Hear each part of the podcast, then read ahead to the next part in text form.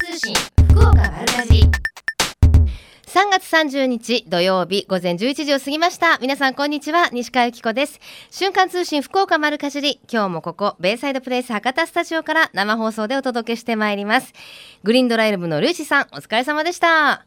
今日のルーシーさんはねブルーのリボンのブラウス春らしいお洋服を着てらっしゃってあーなんか春だなと思いました。3月30日ですよ皆さん。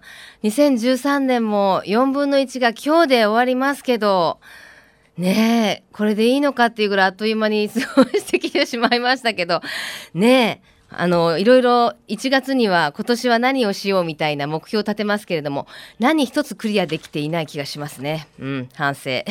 さて今日の九州北部地方なんですがスタジオもすごくポカポカいいお天気になってますね。高気圧に覆われておおむね晴れ徐々に夕方からは曇りとなりそうなんですが雨の心配はなさそうですよ。各地の予想最高気温も20度前後ともうあのお花見にはぴったりじゃないですか。夜になると少し寒くなりますのでぜひねあの暖かくしてお花見出かけられてくださいもう今の時期はこう咲き誇った桜と風がこうふわっと吹くとパラパラパラってあの桜吹雪になるのでとっても楽しいですよね。あのー昨日私ゴルフに行ったんですけれどもゴルフ場のグリーンでこう集中してる時に桜の花びらがパーッとあの落ちてきてボールにペタッとひっついてパーを逃しました。それじゃないんですけどね理由は。でもなんか本当に気持ちのいい季節であのリフレッシュさせていただきました。さてお天気もいいんですけれども虹の箕面の里ではいちごフェアが開催されます。4月の1日からですね月曜日からですね JA 虹のファーマーズマーケット虹の箕面の里ではレストラン夢キッチンでいちごフェアを開くそうです、えー地元で作られましたいちごを使ったスイーツがバイキングメニューに加わるほか6日7日はよ4種類のいちごの食べ比べなども行われるそうですよ。本当あのいちごって一口に言ってもいろんないちごが今ありますもんね。あの本当甘青が美味しいのは皆さんもご存知だと思うんですけどそれぞれにちょっと甘酸っぱいものが強かったりとかちょっと色が薄くて細長かったりいろんな特徴のいちごがあるのでぜひ食べ比べにも参加されてくださいね1日から、えー始まるそうです。さあそんないちごのいちごに関するメッセージをいただきました。マリーゴールドさんいつもありがとうございます。西川さんこんにちは。いちごがだいぶお安くなってきました。いつもはいちごジャムを作っているのですがたまには変わったものを作りたいと思います。何か簡単に作れるおすすめのものはありませんか？そう。あのーやっぱりそのままで食べるのが一番私大好きなんですけどこの前あのママ友のお家に行ったらすごく大きないちごの真ん中をこうくり抜いてそこに練乳をキュッて入れて凍らせてました。なんかそういうありますよねアイスクリーム。すごいあの美味しかったですよ。ぜひ試してみてください、えーさて皆様からのメッセージをこの番組ではお待ちしています。メールアドレスは丸アットマーククロス FM.co.jp ファックスは092-262の0787番組のホームページからもメールが送れるようになっています。瞬間通信福岡丸かじりクリックしてください。今日も皆様からのメッセージお待ちしています。瞬間通信福岡丸かじり。瞬間通信福岡丸かじり。続いては教えて聞きかじりのコーナーです。今日は北九州市若松区にありますグリーンパークで現在開催中の春のフラワーフェスタについてグリーンパーク池田亜紀さんにおお話をお伺いしたいと思います。フラワーフェスですね。池田さんよろしくお願いします。はい、よろしくお願いいたします。さあまずはグリーンパークのご紹介からお願いします。はい、どんなところですか？はい、ここグリーンパークは平成4年4月に北九州市内初の有料公園としてオープンしました。はい。北九州市の北西部に位置し、有料公園面積28.3ヘクタールを誇るほ市内最大の都市公園となっております。うん。なんといってもメインは広さ4ヘクタールの一年中青々とした大芝生広場です。その大芝生広場を囲むように園内花壇コンテナを中心に現在約30万本の花が満開となっています。わあどんな花が今満開なんですか？そうですね。今はパンジービオラポピーあとはコンテナのチューリップが満開となっています。ああそうですか。30万本で。えその今お花を楽しめるあのイベントがグリーンパーク春のフラワーフェスタっていうことなんですね？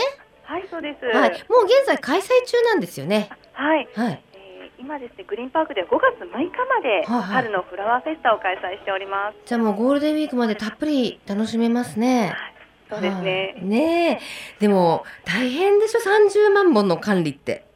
そうなんですね。だからもう終わった花はまた随時あの、花の時期をずらしてですね植え付けしたものとあの交代したりとかですね。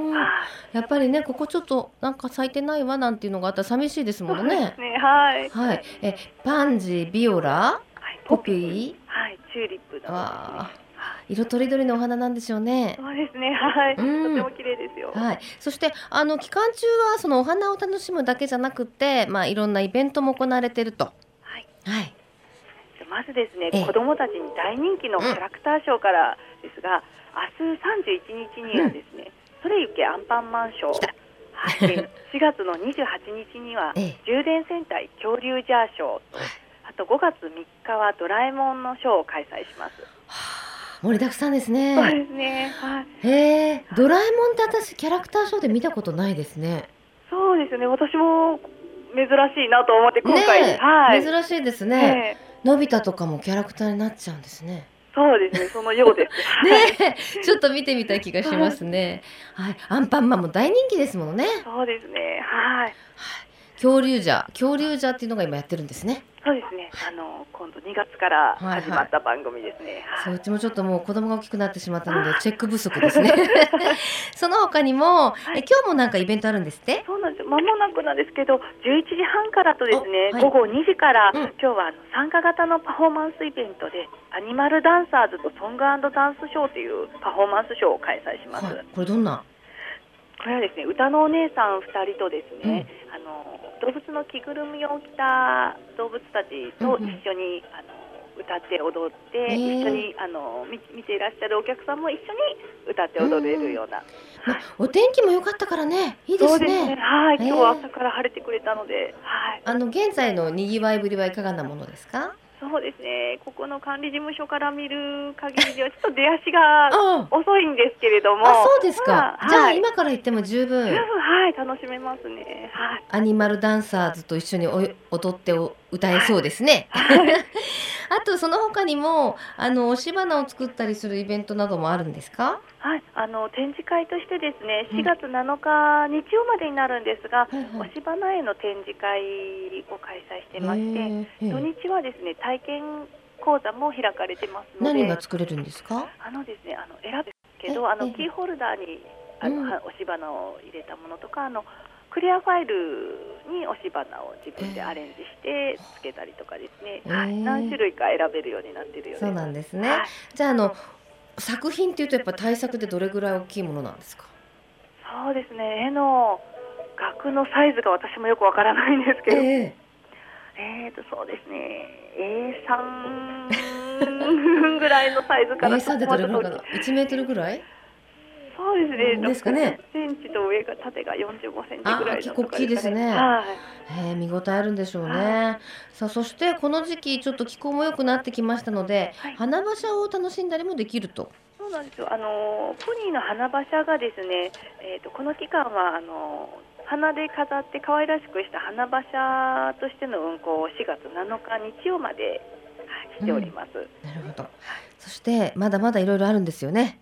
そうですね。あの土日を中心にですね、あの園内を汽車型連結バス北ポッポっていうのが運行しておりますので、北ポッポ、はい。汽車ポッポにかけてるんですよねそう。です。かけてますね。はい。はい。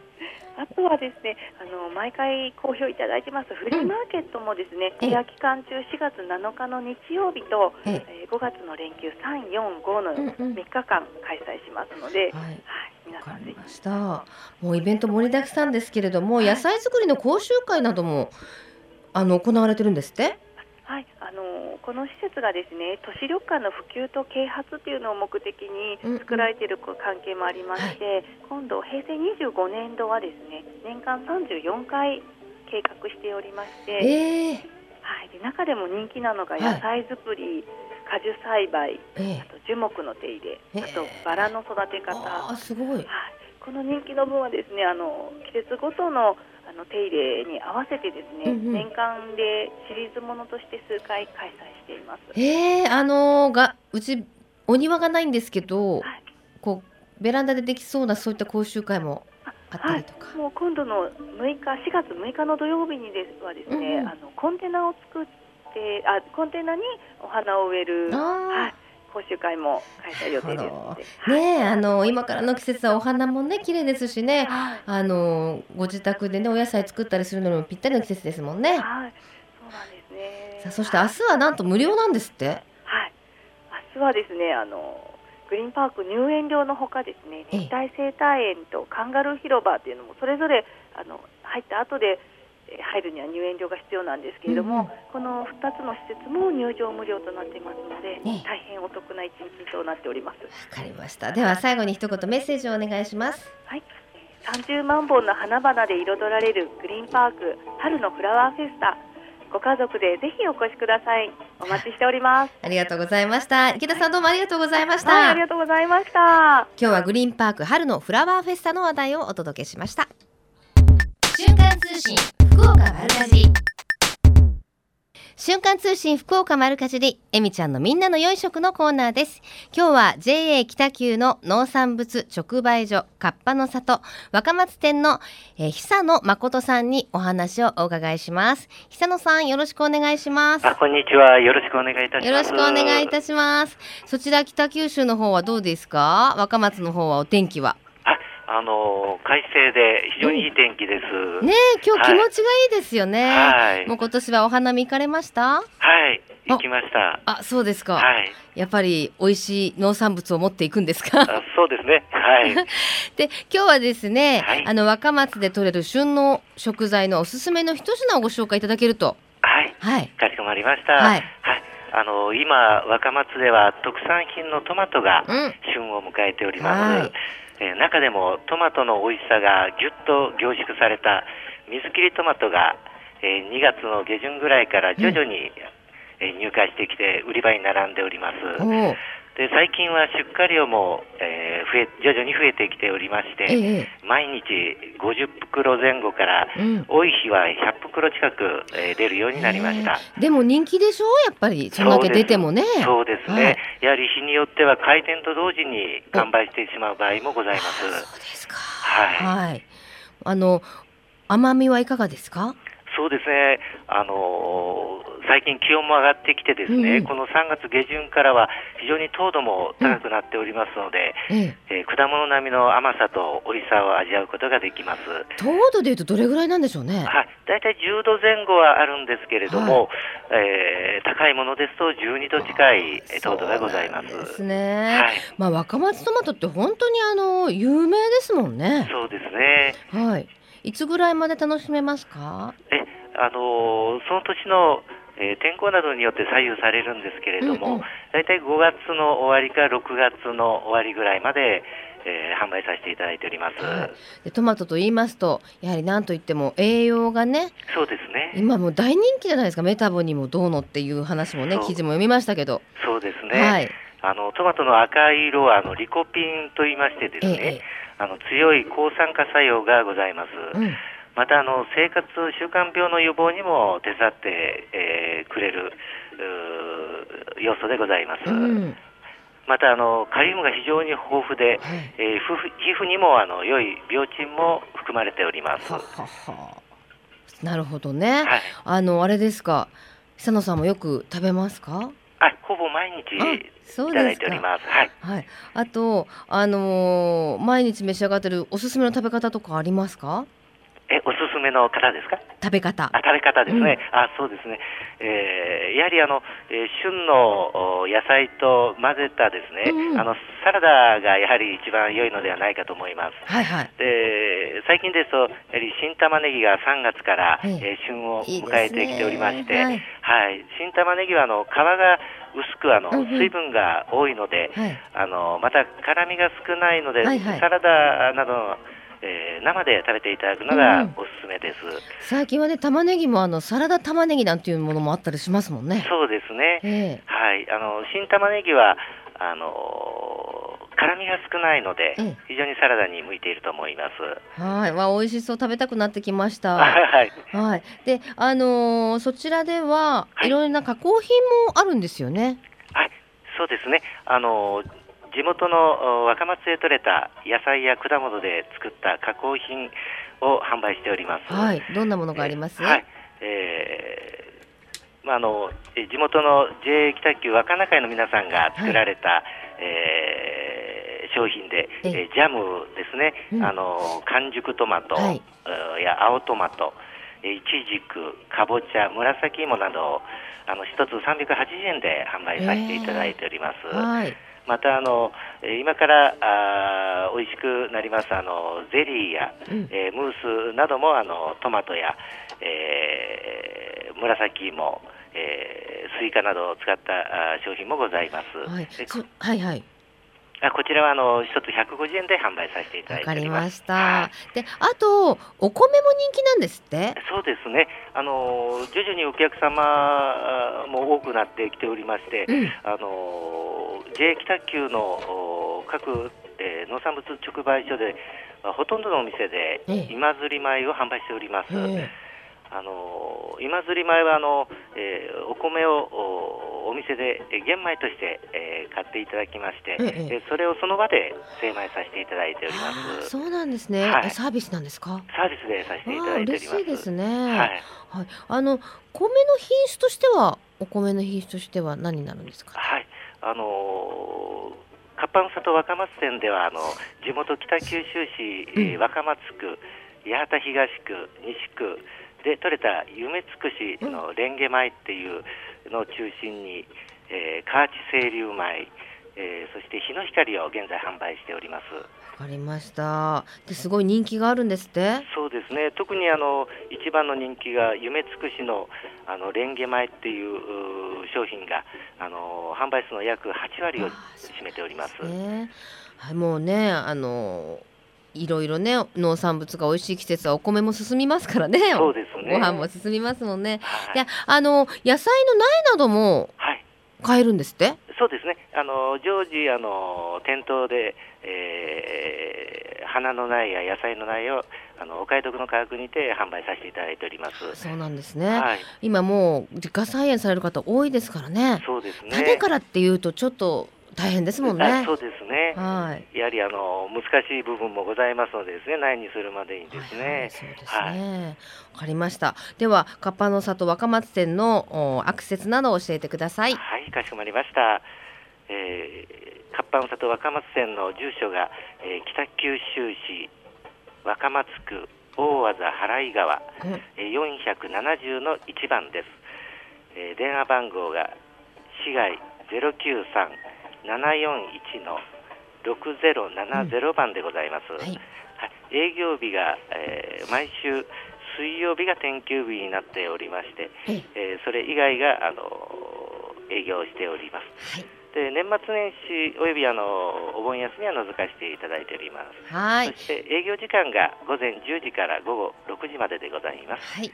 わかりました。ではそれでは今日のプレゼントをお願いします。はい。えー、先ほどご説明させていただきました夢つくしのレンゲ米、えー、5キロえー、3名の方に、えー、プレゼントさせていただきたいと思います。ありがとうございます。それも精米したのを送っていただける、はい、っていうことですね。はい、はい、もちろんそうでございます。わかりました。池田さんどうもありがとうございました。どうもありがとうございました。失礼いたします。失礼いたします。いやいいですね。5キロって嬉しいですよね、えー、プレゼントいただきました。夢つくしのレンゲ米。5キロを3名様にプレゼントです。ご希望の方はメールかファックスでご応募ください。メールアドレスは丸アットマーククロス FM.co.jp ファックスは092-262-0787瞬間通信福岡丸かじりまで。あなたのお名前住所年齢電話番号。番組へのメッセージも忘れずにお書き添えください。応募の締め切りは4月5日金曜日到着分まで有効とさせていただきます。たくさんのご応募お待ちしています。最近食の大切さを見直す動きが広まっていますがこれからの日本人にとって良い食とは何なのか今日本の農家と JA グループ消費者協力会社団体のみんなで一緒になって考え行動していく運動が始まっています。それがみんなの良い食プロジェクト。このプロジェクトにはえみちゃんというシンボルマークがあるんですが食という漢字をモチーフにしてその漢字の形を良い食を笑顔で食べている姿に見立てています。この番組をきっかけにしてみんなの良い食プロジェクトにも興味を持っていただけると嬉しいです。瞬間通信福岡丸かじ続いては丸かじりネットワークのお時間です。瞬間通信福岡丸かじりのリスナーさん参加の農業体験活動アグリブ昨年はねいろいろ新鮮な野菜を取ったりですとか皆さんとバーベキュー教室や味噌作りなどのイベントも開催させていただきました。好評につきまして今年もこのアグリブの部員を募集することになりましたよ。場所は昨年と同じく鹿の島にあります農業体験農園百姓園ということで百姓園の園主北本正義さんとお電話つながっています。北本さんこんにちは。こんにちは。北本さん今どこにいらっしゃいます？今ですね、ちょっと私、あの、出先なんでですね、ええ。今日はあの、本当はあの、スタジオの方にお伺いしたかったんですけど、はい。あの、すいません。とんでもないです。あの責めてるわけじゃないですよ。いやもしかしたらおはた畑にいらっしゃるのかななんて思ったんですけど。あ、そうなんです。はい。あ畑にいらっしゃるんですねはい。はいあのお天気もいいですし進んでますか？作業は。はい、そうですね。うん。あのーまあ、今畑の方はですね、ええ。えー、堆肥を入れまして、ええ。それから石灰でペーハーの調整をして、うん。あと皆さんのあの去年と同じように一区画ずつ分けるところまで。大変だ。実はそこも本当大変な活動ですもんねそうですね。ねえやっぱりあの皆さんにこう、まああんまりこう大変大変って自分では思わないんですけど、ええまああの野菜は天候が相手ですので、うんまあ天気とうまく付き合いながら、はいはいはい。であのアグリブの場合はあの皆さん部員の方がですね、ええいろんなこう期待をしていただいておりますので、はい。はいそれにあのお答えすべくいろんなこう 準備がね。そう去年もねいろんな無理を言いましたけれどもさあ本当にあのね部員の方からも好評いただきましたけれどもそもそもちょっとこのアグリ部とはというご紹介をしたいと思うんですけれどもあの野菜作りをしたことがない方も大丈夫なんですよね？そうですね。はい。あの畑の方は、えー、全てこちらの方で、まあ、農農機具ですとか、うん。えー肥料とか苗ですね、ええ。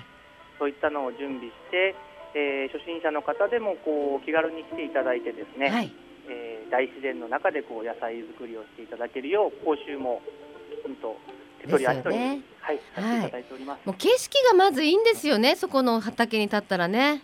そうですね。あのーまああの海際っていうことで、えー、綺麗な海が、望めますよね。はい、はい。であのあの私も何度かお邪魔したんですけど、はい畑の中にちょっとちっちゃな小屋があってそこにいろんな農機具などがあるんですよね。そうですね。そこに全部、はい。それはもう自由に使っていいんでしたよね。はい、そうです。もう農具はすべて使っていただいて、また最後にあのきちんと洗ってですね、次の方のために授けていただければと思います。はい、本当ですね。で、あの収穫した野菜はあのもちろん持って帰ることができるので、家族でね皆さんでねあの好き嫌いがなくなったなんていう話もねあの出てましたよ。あ、ありがとうございます。うんあのそうですね。あの会員の方にはそういうふうに子供がちょっと野菜を食べないんで、自分でこう作らせてみたいっていう方がですね、参加されて、子供たちもなんか一生懸命種をまいたりとかですね、はいはい。やってるうちにこう自分が作った野菜だよということで、あれなんででしょうね。やっぱり自分で作ると本当に口にしなかったものもまず一口は食べますよね。子供って。そうですね。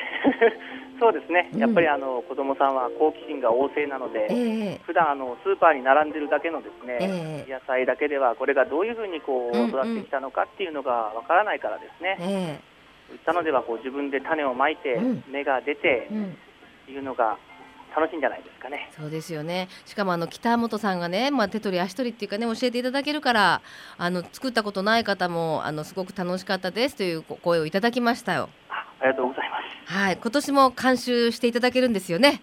そうですね。はい。はい。さあぜひ皆さんもまあ食育という意味でもねぜひご参加いただきたいですよね。そうですね。あの今こういったいろんな食物がこうたくさんある時代ですので。えまあ、そういった中でこう、まあ、農家の方がどういう思いでこう野菜を作ったのかっていうのを考えながらですね、うん食べていただけると嬉しいなと思います。えはい、ぜひ皆さんもアグリブに参加していただきたいんですが、えーっと募集としては会費などはおいくらぐらいかかりますか？はい、えー先ほど申しましたけども、えー農機具とか苗肥料ですね。ええ、その他あの駐車場とか水とかはすべてかあの設備は整っておりますので、えー年間の受講料の方が2万円でですね、ええ。それそのこでできた農産物の代金ということで2万5千円の計4万5千円でですね、はいえーその体験ができるという。もうあのそう明日から4月ですから明日からまさに始まりですよね、4月からえっとね。いつまでになりますかね。翌年のの、えー1月いっぱいですね。1月いっぱいまでということですね。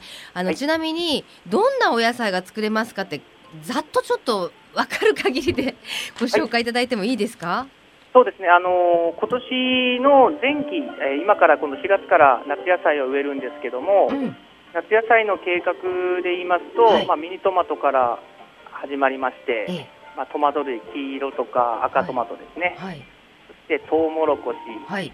それからかぼちゃにきゅうり、あと落花生とか、葉物葉物になあナスビですね、はい。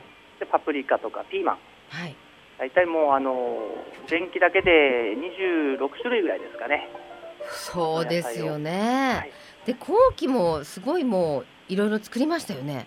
そうですね。後期もまた今度はあの冬野菜で白菜とかキャベツですね、ブロッコリーにカリフラワーなど、まあ、年間かなり 50, 品50種類は植えてるんじゃないかなと思います。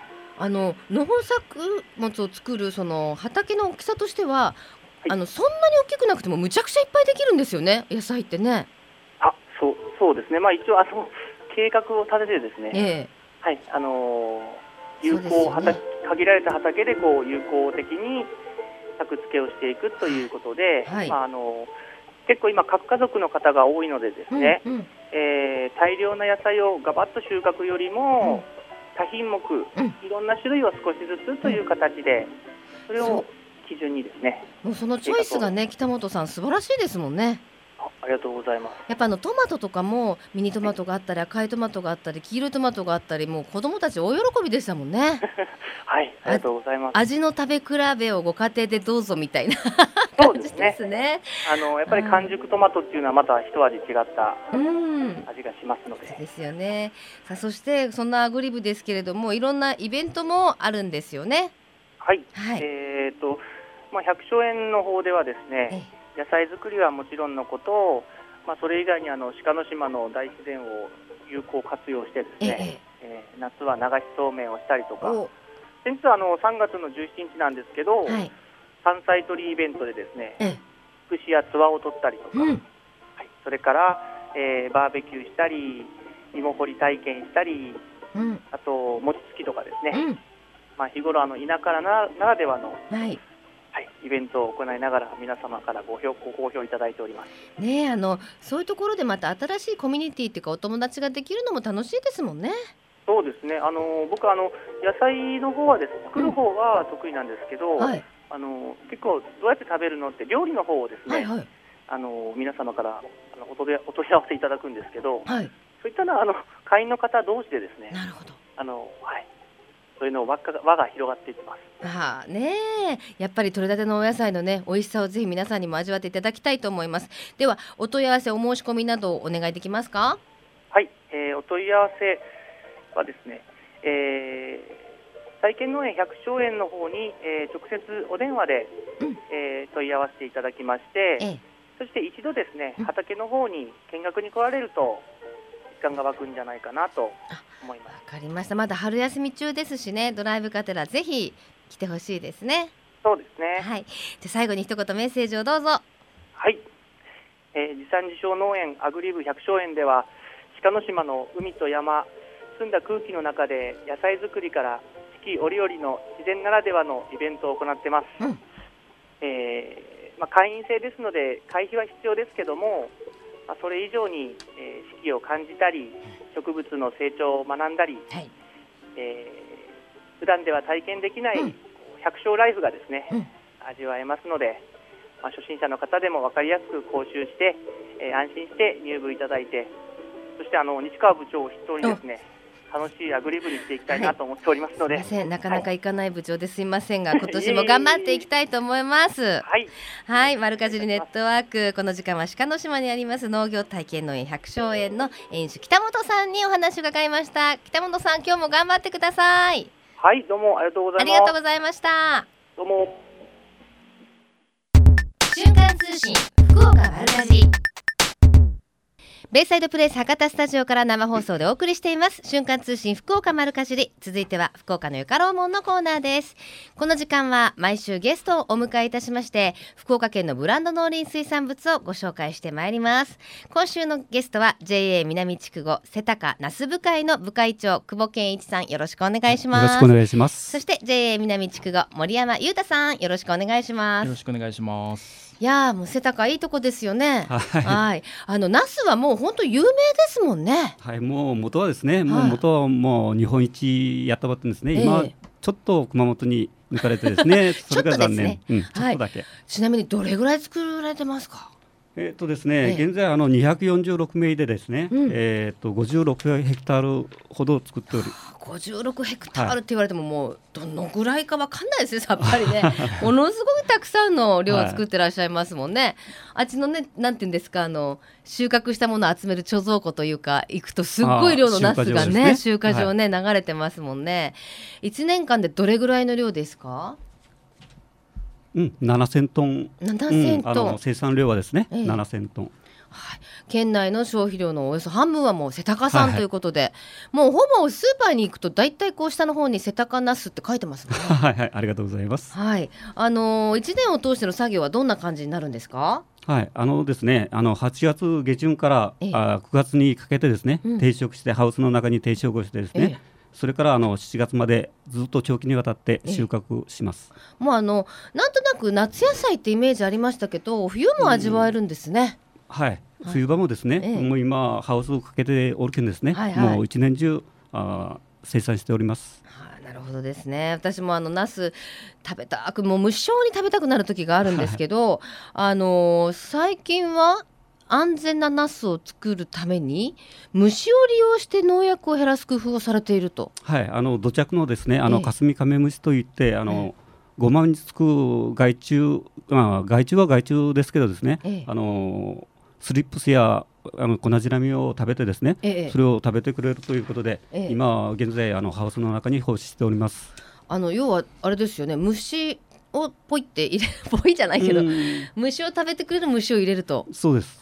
もう本当に安全ですよね。自然界にあるある虫を。うん、それって売ってるんですか虫は？いえいえ、あの、あ、あの、一つはですね、ストラツキの方は、あの。お売っておりますが、ええ。あの霞カメムシの方はですね、ええ。ーごまから取って、あ土着のごまから取ってですね、はいそれからそれを入れ入れるだけ。で、はもう完全にうんあの害虫の方はですね、ええ。あの絶対おりません。あうん。そうなんですねすごいですね。はい。でもその作業も大変そうですけれども。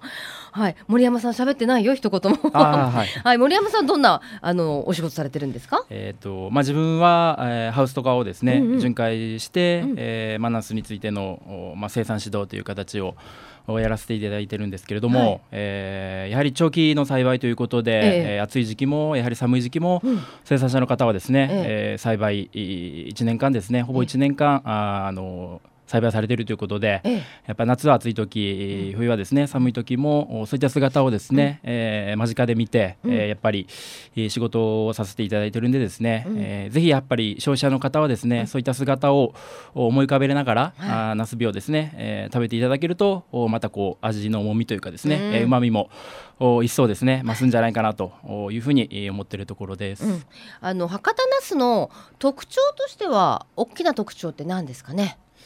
そうですね。やっぱりい見た目がやっぱり艶があってですね、うん。えー美しいといったところと、やっぱり調理した時もですね、ね。えーほとんどアクが出ないとうん。いったところですかね一番の特徴っていうのは。私もあの取材の時に、まあ、皆さんはしあのいあれですけれどもあの取れたてのものを生でかじったことがあるんですけど、すごいあのすがすがしい味ですもんね。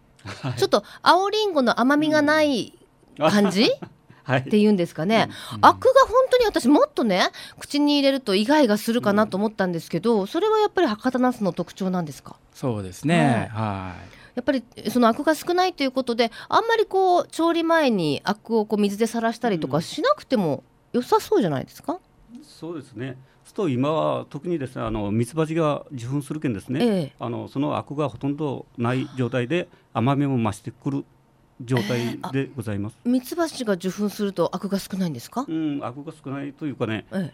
えー、多分私はそう思う。そうなんですね、うん、でもね虫を使ったりミツバチで受粉したり本当に自然にね、うん、あの農法を心がけてらっしゃるということですけどあのー、どんな食べ方がおすすめですか？うんえーとね、今からはですねあの野外でするバーベキューででね、うん、それであのバーベキューの炭の中に、ええ。えー、ナスをね、うん、あのラップで包んで 銀ラップ銀ララップ銀紙ですね、うん、ラップだと溶けちゃう、はい、銀紙で包んでね、はい、そのまま放り込んで、はい、うん、そしたらもう完全に焼けて、ええ。あの中がとろとろで非常に美味しいと思う。あのよくあのバーベキュー行った時にじゃがいもとかポイって入れたりしますけどナスだともう45分かしら、そう目安はなんかでしょうね。見分ける目安とかあります、うん、だとだあの音を聞いてねプシュッとあの皮が弾ける音。それがしたらうん大丈夫。美味しそう、うん、あのよく私焼き焼きナスも大好きなんですけど、うん、やっぱ皮取っちゃうじゃないですか、あの栄養ってあの皮の部分にあるんでしょ？そうですね。はい。だからねそうやって銀紙で丸ごと包んだら、いいですよね、うん、森山さんもそのバーベキュー召し上がったことあります？いや自分はまだないんですけどやっぱりその子供の中ではですね、えー、野菜嫌いで、まあ、ナスの方はですね、うん、上位の方に入ってくるのかなと思いますけど、えー、やっぱり家族連れとかですね、えー、出かけた時にそういった調理をしていただいて、えーえー、子供さんにもですね、うん、えー、食べやすいような、食べ方がですね、ね、少しでも多く一つでも多くですね、うんうん、出てくればまたですね子どもたちの口にもですね、うん、よく入ってくるんじゃないかなと多く入ってくるんじゃないかなと思いますけど、ね、じゃあそのラップに包んだラップじゃなかった 銀紙に包んだナスは、やっぱお醤油かなんかが鰹節とか、うん、あの鰹節やなしで、ね、焼肉のタレとあ、もう子供たちもそれだったら食べるじゃないですか、そうですね。ねはい、ぜひ皆さん今年のねバーベキューにはナスをねもう銀紙に包んで持っていっとけばいいですもんね、ポイッと入れればいいですもんね、うん、私もやってみたいと思う。お家でするのはあのグリルに入れたらいいかもしれませんね、うん、魚焼きのグリルね。